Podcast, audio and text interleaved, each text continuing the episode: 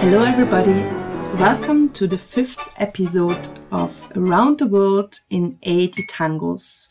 Today, we will come to Anibal Troilo, one of the big four orchestras. So we already had Juan D'Arienzo, Osvaldo Pugliese, Carlos Di Sarli, and last but not least, the big, it was a big guy, the big Anibal Troilo. The song is A Bailar, to dance, because the orchestra is about to leave. This was recorded 1943, and um, the music was written by Domingo Federico, a bandoneon player who was also a arranger, and the lyric is written by Homero Expósito, one of the great um, lyricists in, in tango who put this emotional situation at the end of a milonga in wonderful words. The last tango perfumes the night.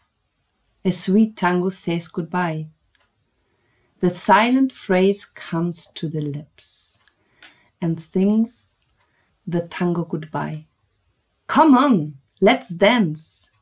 You may never see her again and the last tango perfumes the night. And this is the tango that says goodbye. Oh dear. Beautiful words, beautiful sung by the singer of Troilo, Francisco Fiorentino. But it's, isn't it great that we never know this will be our last tango? Yes, in a way, yes. Afterwards, we know and we can be sad afterwards. Yeah. And now, I mean, in the corona crisis, we haven't danced for more than two weeks. So actually, I maybe I remembered my last dance. Do you remember your last dance? I think I do remember. Yeah, but this is a secret. We yes. We will not tell you. the singer. The singer, Fiore. Uh, El Tano Fiore. Tano is the Argentinian word for Italiano. They abbreviated this to Tano. He was born um, 1905 and uh, he was singing all his life and he was playing with many well-known orchestras, but he never became really uh, famous. He also tried a bit bandoneon. Even in 1931, he made a tour with an ensemble uh, with the name uh, Los Ases Argentinos de Tango, they went to Germany and this tour failed miserably. And so they had to go to the Argentinian embassy to get a ticket to be home. able to, to, to travel home. So this was a disaster. But when he came to Troilo in 1937, it was the opposite of a disaster. They became an iconic couple, Troilo and Fiorentino as in many orchestras, the orchestra leader and the main singer, or the first and most important singer, these are these are the Lamb twins, which form the image of this orchestra forever. And he did something really unique, unique in this time, right? With the with the style of the orchestra, you told me. Yeah, Fiore had a, had a sense for for style and and uh, fashion for example, when they started to perform in the Marabú in a nightclub, in a cabaret, they um, they had all the same suits, and so the, because there was like a a bargain at the beginning, and so they had all these gray suits. And then uh, he asked his fellow musicians to comb their hair and to smile on stage. Oh my goodness! To, repre- Smiling. to represent bien high life. High life? What, what that means? High Life is, is, is really written like I, am pronouncing it. It's High Life, and it's the, the Argentinian adaptation of High Life. So somebody mm. has a good life who is a man of the nightclub and everything. A wild man. Who, has a good life. Yes. Yeah. So he came to Troilo in 1937.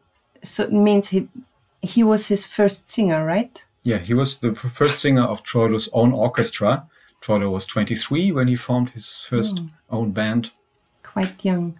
And there, are, I wonder, there are only two uh, recordings from 1937, and then there's a break of three years. I mean, yes, this was a bit sad. The the the, the first two recordings were 1938. Uh, and the record company Odeon, they they um, contracted this orchestra just to keep it away from the market because they wanted don't didn't want to have competitors in their own uh, orchestras. So they just made two recordings, then they kept them until the contract ran out. And in 1941, the orchestra restarted again recording with uh, the record company Victor. Oh, okay. what a pity. What a pity, yes. In a very active time when when the orchestra was young and, and very uh, in blossom, they couldn't record. This is a big loss. Yeah. I remember when uh, when I think you told me the first time there is an orchestra called Anibal Troilo, and I was like, Anibal, who? I have never heard the name before, so I was, of course, people told me the other three big orchestras, but never Anibal Troilo. I wondered why, and then I realized that um, not so many tango teachers playing Troilo in the lessons. Please, colleagues out of the world, tango teachers, play more Troilo in the lesson. It's great music, great fun, even for beginners. And please mention the name of the orchestra. Yes. I think that uh, Troilo is the big unknown among the big orchestras. Everybody talks about him, but he is not well known. Yeah, pity. Yeah. We can change. Yes, we do. He was famous for his big warm heart. So he has always an open door in his house and he was most of the time a little bit drunk and had a cigarette in his hand and um, he he seems like a really nice guy. Yeah, this was one side of, of his his personality. So there's one story when he entered his uh, favorite bar. The barkeeper asked him, "Red or white?" and he said, "Surprise me."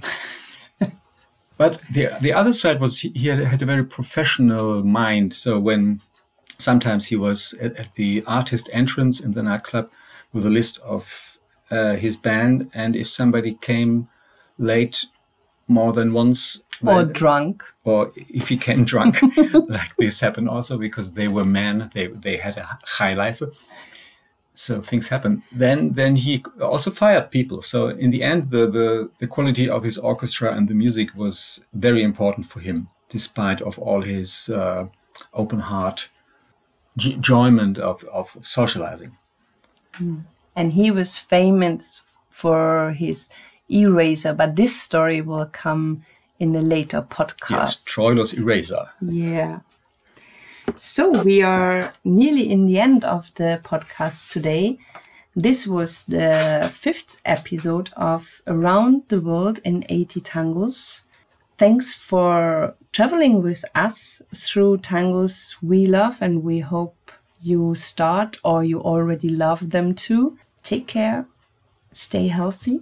Bye bye. And there was Raimund. And Daniela. From Tango Mundo from Berlin.